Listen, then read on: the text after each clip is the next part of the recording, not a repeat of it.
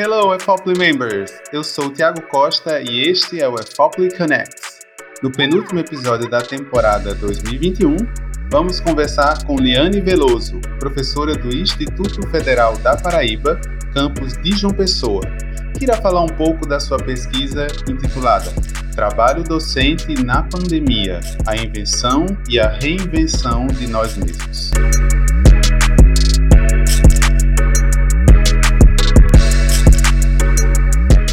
Liane, seja muito bem-vinda ao nosso podcast. É uma felicidade imensa te receber aqui para a gente conversar sobre essa pesquisa que você tem feito, que você fez, né? A gente vai descobrir hoje sobre o trabalho docente nesse período pandêmico. Oi, Tiago. Tudo bem, Tiago? Oi, professores de língua inglesa, meus pares diretos e também os professores das outras áreas de conhecimento que estão acompanhando é, os podcasts aqui do EFOP Connects. É, eu quero deixar logo meu agradecimento, Thiago, imenso agradecimento pelo convite. Quero mandar um abraço bem afetuoso, apesar de ser virtual, para você e para todos que estão é, nos escutando hoje. E a gente vai ter muito assunto para conversar sobre a questão da pesquisa e trabalho docente, trazer é, algumas representações de professores que falam sobre esse momento pandêmico, como é que foi desde março de 2020, acho que é um mês emblemático para todos nós, na educação principalmente, até hoje, né?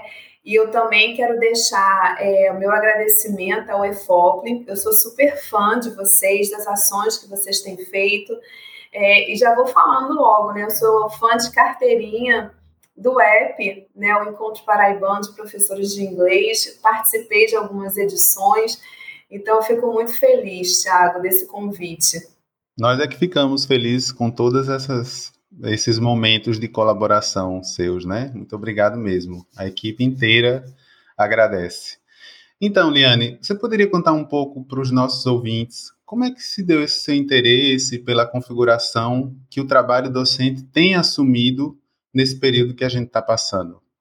É, Tiago, eu acho que é uma característica muito marcante de quem trabalha com pesquisa, né? A questão da curiosidade. A gente é muito questionador em vários aspectos e esse momento ele acabou influenciando diretamente as nossas vidas. E Isso. quando eu falo, né, as nossas vidas, eu não falo apenas as nossas vidas acadêmicas ou profissionais, uhum. as nossas vidas mesmo, né, no seio familiar, dentro da sua casa. Então, trazer as vozes dos professores, trazer esses movimentos que estão sendo feitos, principalmente é, desde o ano passado, a gente está quase dois anos, né, durante uma pandemia, e trazer os sentidos. Então, são os movimentos, as vozes, os sentidos nesse processo todo de transformação que a gente vem passando. E é importante a gente escutar essas vozes dos professores, né? São as vozes com os mais diversos sotaques, as Exatamente. vozes né, que trazem é, os sentimentos, as angústias, os sonhos é, os desejos né, futuros que a gente está agora nesse momento, nessa passagem do virtual para o momento híbrido, e alguns professores já estão 100% no presencial. Então, a gente precisa dar vozes. E quando a gente trabalha com a pesquisa sobre o trabalho docente dentro da linguística aplicada, é justamente isso: é escutar o professor né? O professor ele é protagonista das pesquisas muitas vezes, porque é ele que está ali mediando o conhecimento em sala de aula e agora mediando o conhecimento numa sala de aula virtual, em plataformas é, virtuais. Então, o que a gente quer justamente é isso: analisar como essas vozes, esses movimentos e esses sentidos estão sendo transformados ao longo desse período. Uh, Liane, muito legal esse, essa sua introdução sobre como se deu, né, esse, seu interesse. Eu percebo que é uma coisa que vem lá de trás, né? Você, né, é da linha da, da linguística aplicada, Sim. então esse trabalho docente é bem o foco dos, dos seus estudos e tenho certeza que muita contribuição, né, é feita, né, é trazida para a academia, não só para a academia, mas também para os professores que estão lá na linha de frente, vamos Sim. dizer assim, né? Sim. Exatamente. Mas que bom. E quais são as etapas dessa pesquisa que você está fazendo agora, né? E de que forma você acha que ela pode contribuir para o trabalho dos professores? Isso a gente pensando a curto e a longo prazo. Sim. É, vamos retomar um pouquinho. Eu gosto muito de trabalhar com linha do tempo. É, eu acho que como professora de língua, né, de língua inglesa, a gente trabalha muito por meio dos gêneros. Então, linha do tempo é algo que me marca muito e que eu gosto muito de trabalhar com os meus alunos. E quando a gente vem trazendo, vou fazer duas linhas do tempo. É, uma bem resumida, que é o porquê desse trabalho docente na minha vida, né? É, eu sempre fui muito questionadora, e eu acho que isso é uma característica, como eu falei no início, né, uma característica muito presente em quem é pesquisador e quem é professor. É, e tanto no mestrado quanto no doutorado, eu trabalhei com o trabalho docente, para a gente entender essas representações, a gente assumir que é realmente um trabalho. Isso não é um dom, não é uma missão, é um sacerdócio, e isso eu trago muito das falas, das conversas com a professora Betânia Medrado, que foi minha orientadora, e eu acho que vai ser minha orientadora para o resto da vida. Então, a gente tem muito que pensar e conceber e também trazer as nossas vozes, que o que nós fazemos é um trabalho que exige muito esforço.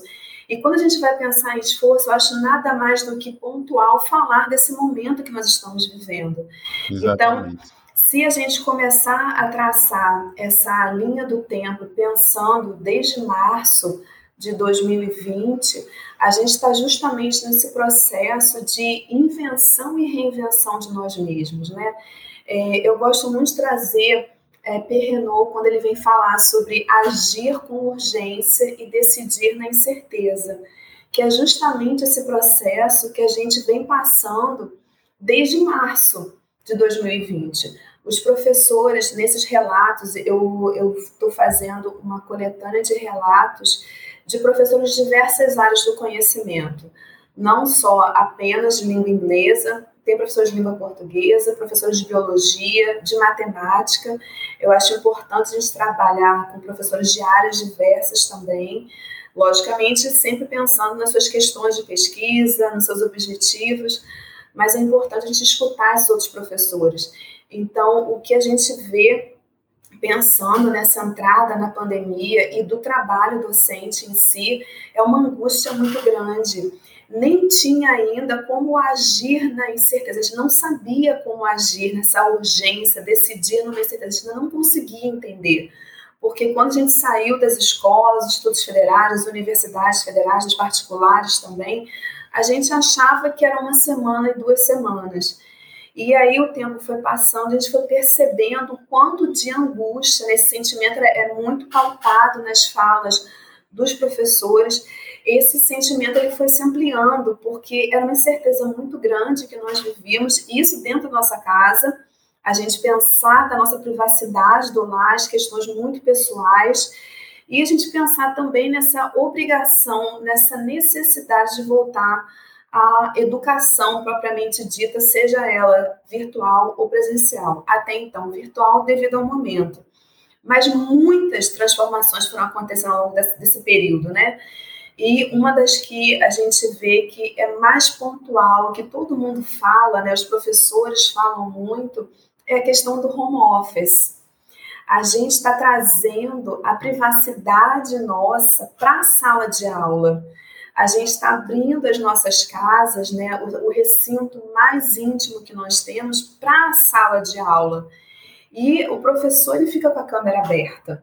O aluno não fica na maioria das vezes. A gente fica com o microfone aberto, logicamente, mas as câmeras, elas são dessas ferramentas de apropriação, a gente vê que é uma ferramenta que ainda tem uma dificuldade muito acelerada, muito grande ainda, em relação à apropriação de outras ferramentas, né?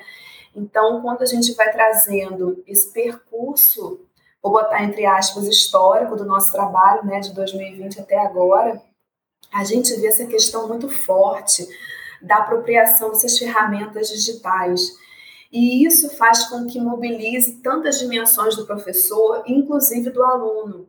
Porque não é só o professor que está se sentindo incomodado, que está se sentindo inseguro em dar aula no virtual. O aluno também traz muito isso. E a gente vai percebendo ao longo dessas aulas, né? Difícil, é, tem professores que tinham aula todos os dias, de uma hora, de duas horas, depende muito, né? Da, da documentação oficial que foi lançada por cada uma das instituições mas esse contato com o aluno, ele influencia muito o trabalho do professor, sempre influenciou. A gente não tem como desconsiderar isso, porque o papel na educação é uma troca constante, é um compartilhamento constante de informações, de experiências, de conhecimentos. Então, esse, esse movimento interpessoal é muito grande. E a gente começou a sentir falta disso no virtual. Então, era, eram outras regras de ofício, outras ferramentas, outras prescrições, outros coletivos que nós não estávamos acostumados, né? E esses quatro termos que eu estou trazendo, né, as regras de ofício, as prescrições, as ferramentas e o coletivo de trabalho, são, são elementos que nós trabalhamos na, na análise do trabalho docente. A gente traz sempre amigos com esses quatro elementos constitutivos do trabalho. E eles falam muito sobre essa verdade que nós estamos construindo ao longo de 2020 e 2021. Quando a gente traz muito é, essa questão de agir na urgência, a gente estava agindo sem ter muito tempo de pensar, de refletir longamente sobre o processo educacional, sobre os prós e os contras, é, sobre o documento oficial que pudesse reger esse modelo, entre aspas, novo, mas na verdade emergencial para o momento. Então, você, se você for ver, né, ao longo desse período, quantas escolas começaram abruptamente no virtual, tiveram problemas, outras demoraram mais tempo, outras já conseguiram voltar no presencial, outras ainda estão nesse momento híbrido, já pensando no retorno 100% presencial. Então, a gente está passando por muitas incertezas. Eu acho que é um dos momentos mais críticos dessa geração mais nova, porque a gente não enfrentou nenhuma guerra, a gente vê que durante as guerras os avanços tecnológicos são enormes. E quando a gente fala de avanços tecnológicos, a gente não está falando apenas de informática, de Wi-Fi, de internet, não. A gente tem os avanços tecnológicos das guerras, da Guerra de 100 Anos, da Primeira Guerra Mundial, da Segunda Guerra Mundial, vindo por medicina, que é o caso que a gente está tendo hoje. E, e é tão incrível a gente pensar nisso, Tiago, e que foi reverberado em muitas falas dos relatos dos professores, dessa questão da apropriação e ter a tecnologia disponível. Porque a maioria das pessoas pensa assim: ah, todos nós temos acesso à tecnologia, todos nós temos internet, todos nós temos celulares, notebooks ou então computadores. Não é a verdade. E a gente é, aprendeu, é. não é? Não é tão bem assim, né? Não é. E a gente aprendeu da forma mais dura mais cruel. Eu fico até emocionada de falar sobre isso, porque a gente começa a ver, Tiago, as diferenças sociais cada vez mais acentuadas, as diferenças econômicas, as diferenças regionais. E isso, quando eu falo, eu posso falar de carteirinha mesmo, porque eu trabalho no Instituto Federal da Paraíba. Né? Vocês vão escutar um chiado, porque é um chiado de carioca, mas uma carioca que mora desde 2008 em João Pessoa, na Paraíba. E eu comecei no remoto, estava no campus Cajazeiras. A realidade que a gente tem lá é muito diferente. A gente não tem essa facilidade de acesso à internet a todos os alunos equipamentos. A gente tem que pensar, a gente, enquanto professor, precisa entender que o material, por exemplo, que vai ser produzido para uma aula virtual, por exemplo, ele tem que ser um material que o aluno consiga acessar facilmente numa tela pequena de um celular. E é um celular pequeno que muitas vezes a bateria, que é uma bateria que precisa estar o tempo inteiro sendo recarregada, é um celular que fica na tomada. É, é, os, os, meninos, as meninas estão em locais que não têm é, uma infraestrutura muito boa para ter o acesso à internet. Então a gente tem que pensar muito nisso. É, a gente tem, no caso do IF, vários editais foram lançados para trazer mais conectividade, com apoio financeiro. Então, as pessoas precisam entender que no momento de pandemia a gente tem que ter cada vez mais empatia. E os professores estavam relatando muito isso, sabe, Tiago? É, de você se reinventar literalmente. E uma reinvenção no momento de sofrimento. E quando eu falo de sofrimento, não é o sofrimento educacional apenas, é o social, é o econômico, é o familiar, é o afetivo. Então, essa multiplicidade que faz parte do ser humano, ela está tá extremamente presente no nosso trabalho.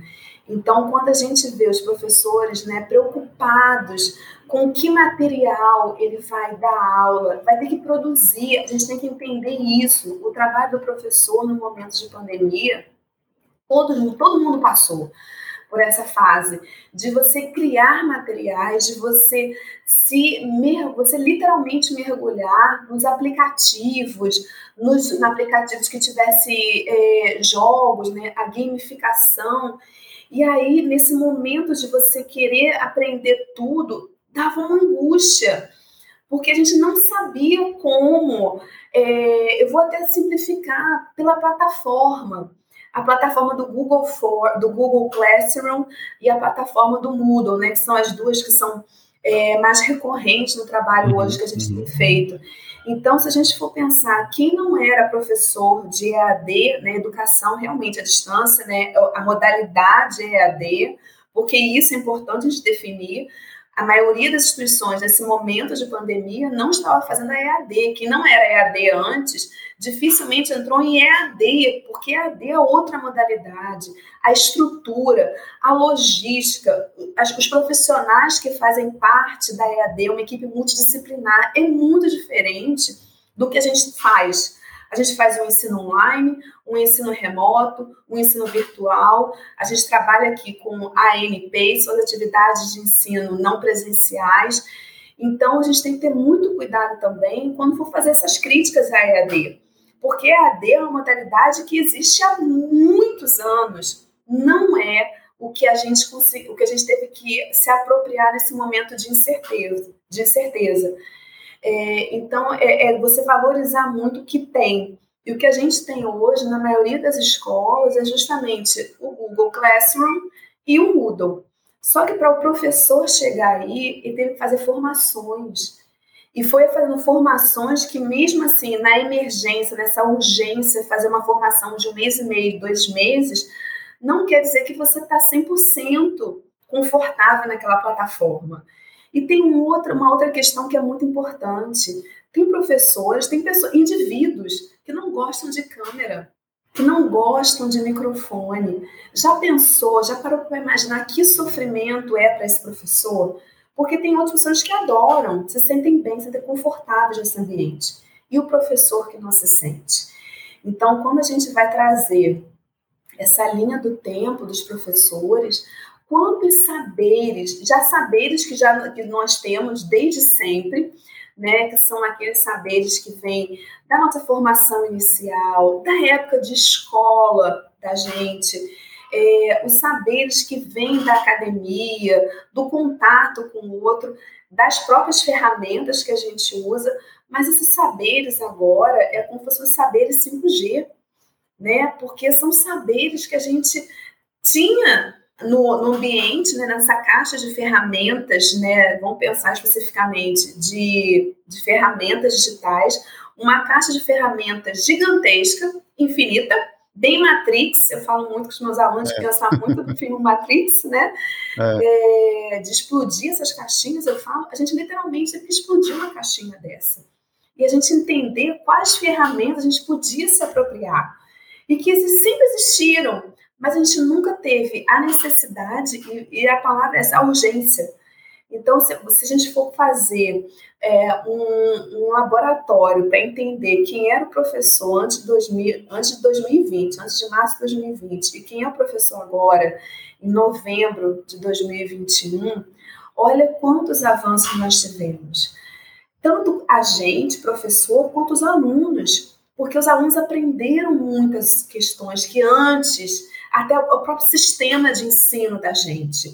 É, essa questão da, da autonomia. o aluno ser autônomo é um processo longo e que ele está enfrentando a duras penas. Ele tem ele está aprendendo literalmente no momento de uma pandemia a ser autônomo, a ser independente, a criar o caminho de aprendizagem dele a partir do que o professor coloca no Classroom, por exemplo, o que ele coloca no Moodle. Então, essas ferramentas todas que a gente vem trazendo, elas estão muito aliadas à experiência que cada professor tem na sua própria vivência enquanto professor de presencial, mas também nesse momento de empatia. A gente entender quem é o professor e quem é o aluno. Empatia é uma via de mão dupla ela não pode ser considerada apenas do professor para o aluno ou da instituição para o aluno. Todos precisam ser perpassados pela empatia. E quando é, a gente vem com essa, essa questão da própria pesquisa, de trabalhar esse movimento do professor, essas vozes e esses sentidos, é, esses relatos que eu trago, Tiago, são relatos que vêm pontuados com perguntas, para facilitar é, esse encaminhamento que o professor poderia é, seguir. Mas é, é, são relatos que você vê. Teve um professor, é, muito amigo meu, inclusive, que ele falou assim: Liane, eu vou escrever agora, porque eu estou num momento de muita angústia. Eu preciso escrever. E é um professor. Que bom, né? Deve ter funcionado como uma catarse para ele. Sim, eu acho que é o divã sabe, Tiago? A gente usar, porque a escrita, ela tem um poder que se todo mundo soubesse o poder que a escrita tem, facilitaria muito a vida da gente. Você verbalizar o que você está sentindo, o que você está pensando, abre muitos horizontes para você entender e você refletir sobre. Então, quando é, ele falou assim, eu precisava realmente escrever. E quando a gente vê essa questão da escrita, é, Tiago, o que estava presente, ele falou muito, muito, muito, e a gente vai se reconhecendo nas, nas falas. É, né? É, ele teve uma que eu vou ler um trechinho da, do depoimento dele, Thiago, porque ele, esse depoimento ele significa, ele representa o que eu creio que é um desabafo de todos os professores. E ele está uhum, justamente uhum. falando sobre essa ausência do contato, esse distanciamento social que faz com que a gente não saiba quem é o outro, quem é o seu aluno. Porque quando a gente está no virtual, numa sala de aula virtual, o ideal é que todos estivessem com as câmeras abertas, a gente conhecer as carinhas do outro lado. Mas por N questões, as câmeras não são abertas. E eu me lembro que a primeira semana que eu comecei a dar aula, quase ninguém abria a câmera, era muito difícil abrir a câmera. E isso me incomodava. E eu acho que esse incômodo foi um dos primeiros sentimentos que os professores tiveram com as câmeras. É, então, com certeza. Né, a gente não, é difícil você falar, perguntar para um professor, e a câmera? Como é que você se sente? Se você falar, se você colocar assim, o professor e a câmera, você vai ter N relatos, N representações tanto as positivas quanto, quanto aquelas que você percebe que é um desafio muito grande. É, eu me lembro que eu, eu tive que, em 15, em 15 dias, eu falei comigo mesmo, tive que fazer uma reflexão. A gente trabalha muito com essa reflexão, né? Uma reflexão antes, durante e após a ação. É, isso é, é outro termo, né? Um outro conceito que a gente também analisa no trabalho docente. Mas eu tive que refletir muito sobre isso e entender que o meu aluno do outro lado, às vezes não está no ambiente que ele se sinta confortável em compartilhar. Pode ser um ambiente com muito barulho, um ambiente que tem várias pessoas ao redor. Então você começa a se colocar do outro lado e você começa a conversar com eles sobre isso. Porque o trabalho do professor é além do conteúdo o conteúdo é, uma, é um viés que nós temos, né? Nossas emendas, os nossos planos de, de trabalho, os PPCs, mas a gente é humano. A gente precisa entender o outro. E a gente só consegue entender quando tudo faz sentido. Se não tiver é sentido, a gente se perde. E a gente é. não quer que os nossos alunos fiquem perdidos nas nossas aulas, nas nossas disciplinas. Eu acho que para todos os professores o que gratifica muito é você chegar numa aula e você ver que os alunos estão ali, eles estão conversando com você. É, no presencial era muito mais fácil a gente ter esse feedback, né? Mas quando chega no, no, virtual, a gente não, não consegue tão rapidamente, a gente vai tentando. É, tem aqueles professores que têm turmas que têm um ano inteiro, tem professores que têm as, as turmas semestrais. Eu tenho turmas semestrais e tenho turmas do ano inteiro. Então, eu saio, às vezes, de três meses de uma turma e entro três meses em outra. Então, eles só têm três meses para me conhecer. Fica mais fácil para eles porque eles estão me vendo, eu converso, mas e eu com eles? Então, justamente sobre isso que eu vou trazer o que esse professor falou. Ele é um professor da UFPB, ele é um excelente professor, extremamente competente, é, dedicado, estudioso, é pesquisador também e é professor de língua portuguesa. E ele fala o seguinte: não conheço os nossos alunos ingressantes de 2020 e 2021 apenas por interações via e-mail ou chat. Não sei como são seus rostos, suas vozes. Não os recepcionei com caloroso bem-vindos, bem-vindas no primeiro dia de aula. Sequer fiz as matrículas, posto que nesse período eles mesmos que fizeram via sistema. Ou seja, sairei da coordenação com essa sensação de que falta alguma coisa. Falta presença. Eu acho que é a palavra que mais, mais latente, eu acho, né? Sim, a presença. É. Tiago, a gente vê, é, nós somos amigos há muito tempo, né? Mestrado, doutorado na UFPB. Uhum. É, e quando a gente chega para conversar, quantas, quantos temas, quantos assuntos, né? Pois é. A gente sente, a gente é humano, brasileiro, uhum. a gente é, tem o calor brasileiro é o abraço, é o olhar. Quantos de nós, professores, conseguimos ler as, as fisionomias dos alunos? A gente lê, não precisa falar nada. Pois é. assim, é. Tem alguma dúvida? Gente, quer perguntar alguma coisa? Você percebe. Então, se E no online você não consegue. Como é que você não está vendo ninguém? Né? Ser. É. Então, essas representações, Thiago, elas são muito importantes. E a gente precisa justamente pelos professores, escutar. É, tem professores que falam que a impressão que eles, que eles têm nesse virtual é que eles não estão conseguindo se fazer entender, porque não estão vendo as pessoas, não estão sentindo o cheiro, não, tão, não tem o tato, não tem o gesto, não tem o tom. Né? Uhum. Você tem muito chat, e isso, assim, quando a gente tem turmas que acho que é, é, agradecer que ficam conversando no chat, dando resposta, então que abrem os microfones. Mas é um trabalho que não era para ser um trabalho solitário. E por muitas das vezes, infelizmente, tem sido. E não tem sido fácil para o aluno também. A não, gente tem é. reconhecido isso ao longo de todos os nossos trabalhos, né? Durante, desde a preparação é, das aulas, das atividades, ver esse dia a dia. Isso é, é um trabalho longo, que também tem é. ganhos. Né, Tiago? Eu acho que a gente tem que pensar nesses ganhos todos que nós tivemos, a gente não tem que ficar focando apenas nas dificuldades. As dificuldades existiram, existem, sempre existirão, mas a gente acha soluções. E isso é importante, é nós nos reinventarmos. A reinvenção é importante. A gente entender o que nós fazemos, qual é a nossa função dentro do trabalho docente.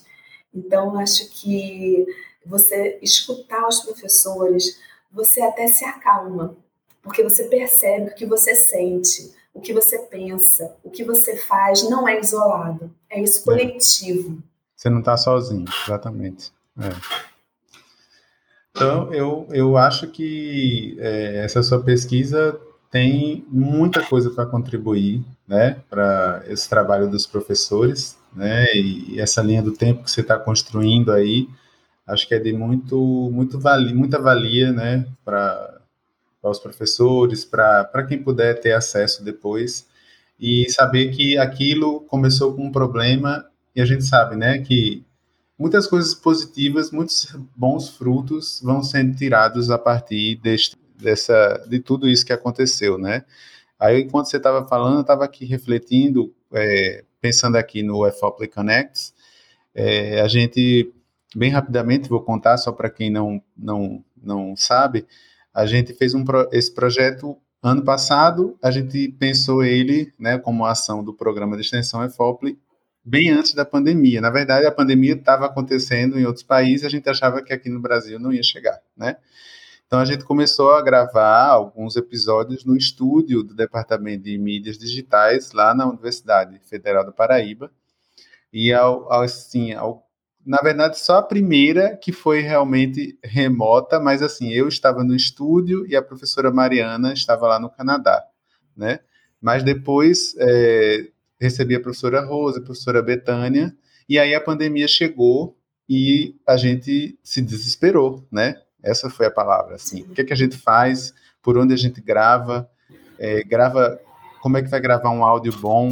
Não tem microfone, não tem fone, o nosso computador não é bom. Enfim, várias questões que as, às vezes a gente, aí a gente foi se reinventando até que a gente achou a plataforma correta. Eu fui também é, ficando mais à vontade com a câmera, com o microfone, né? Porque lá no estúdio era uma coisa assim, tinha os técnicos trabalhando por mim, aí dizia faz assim, faz assado, né?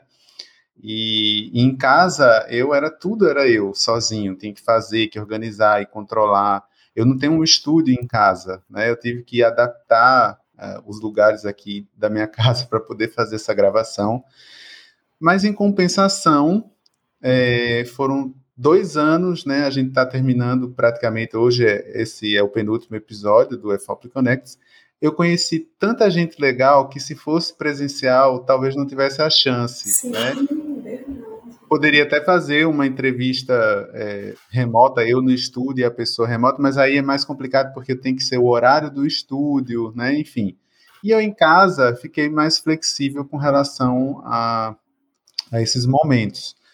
E uma outra coisa que eu pensei também que você falou foi com relação aos alunos que os professores nem conhecem ainda.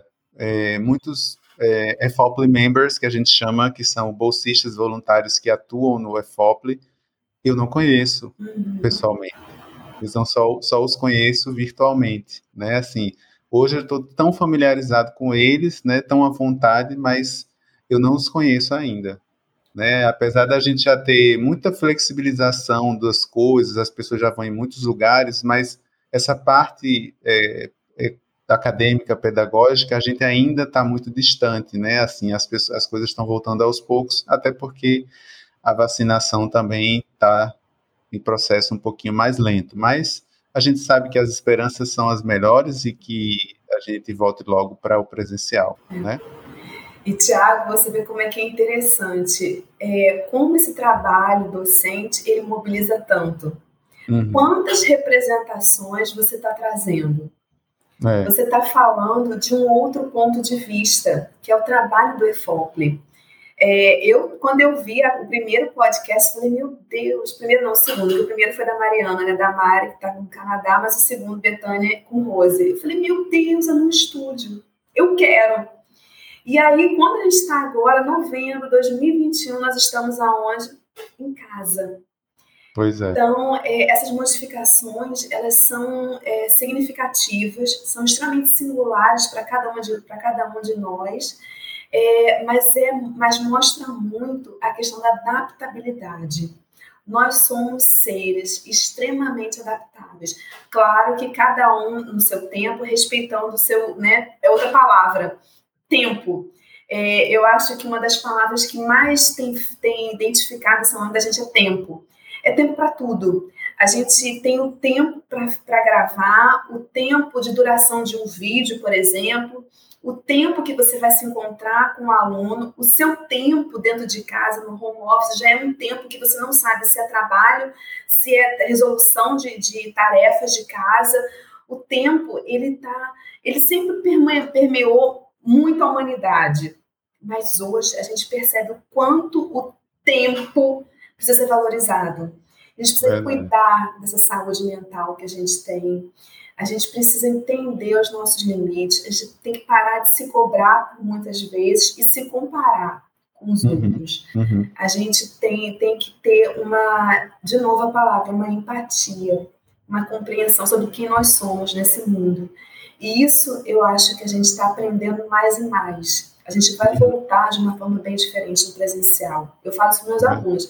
Ah, gente, quando chegar presencial, olha, nós vamos ser 5G. Se duvidar, vamos botar um 10G nessa vida, porque a gente está desse jeito. É, né, é verdade. Então, Liane, falando em tempo, né, assim, a gente, né, extrapolou um pouquinho o tempo, mas é normal, né, quando a conversa é boa, a gente sempre acontece isso. Se eu pudesse, ficaria mais tempo. Com certeza, né? mas também. como a gente não quer tomar mais tanto tempo dos nossos ouvintes, é, a gente vai se despedir aqui e eu queria agradecer muito essa sua visita aqui no, no FOP Connect, né, muito, foi muito legal, muito proveitosa essa conversa. Tenho certeza que muitos assuntos, muitos pontos que você tocou é, vão tocar os professores, as pessoas que estão nos ouvindo aqui. Então, em nome da equipe do EFOPLE Connect e do programa de extensão EFOPLE, né, todo mundo, porque a gente tem é, uma equipe bem maior do que só a equipe do EFOPLE Connect, eu queria agradecer essa sua visita aqui, em especial, né, para esse penúltimo episódio, tá bom? Eu agradeço, Thiago, de coração. Você sabe, você sabe que eu sou muito emotiva, né? Eu, essa, essa questão de ser muito séria o tempo inteiro, né? Quem me conhece sabe que eu sou mais descolada, né? Mas eu fico muito feliz, Thiago. Acho que a gente precisa discutir cada vez mais o trabalho do professor, reconhecer o trabalho, porque é trabalho. Né? A gente estuda a gente vira à noite, muitas vezes, estudando, preparando aula, preparando para concursos, né? Então, é, eu agradeço imensamente. Só peço que cada um tenha paciência consigo mesmo. Não é só paciência com o outro, não. Tenham paciência com vocês mesmos. E tenham uma vida iluminada na educação. Façam a diferença. Não precisa fazer a diferença com a turma de 30, não. Se fizerem com um, já ajuda, porque é multiplicação. Obrigado por ouvir o EFOPLE Connects. Esse podcast é uma produção do programa de extensão EFOPLE. Se essa é a sua primeira vez por aqui, não esqueça de seguir o nosso canal nas principais plataformas de streaming. Eu sou Tiago Costa, muito obrigado pela sua audiência. Até o próximo episódio. See ya!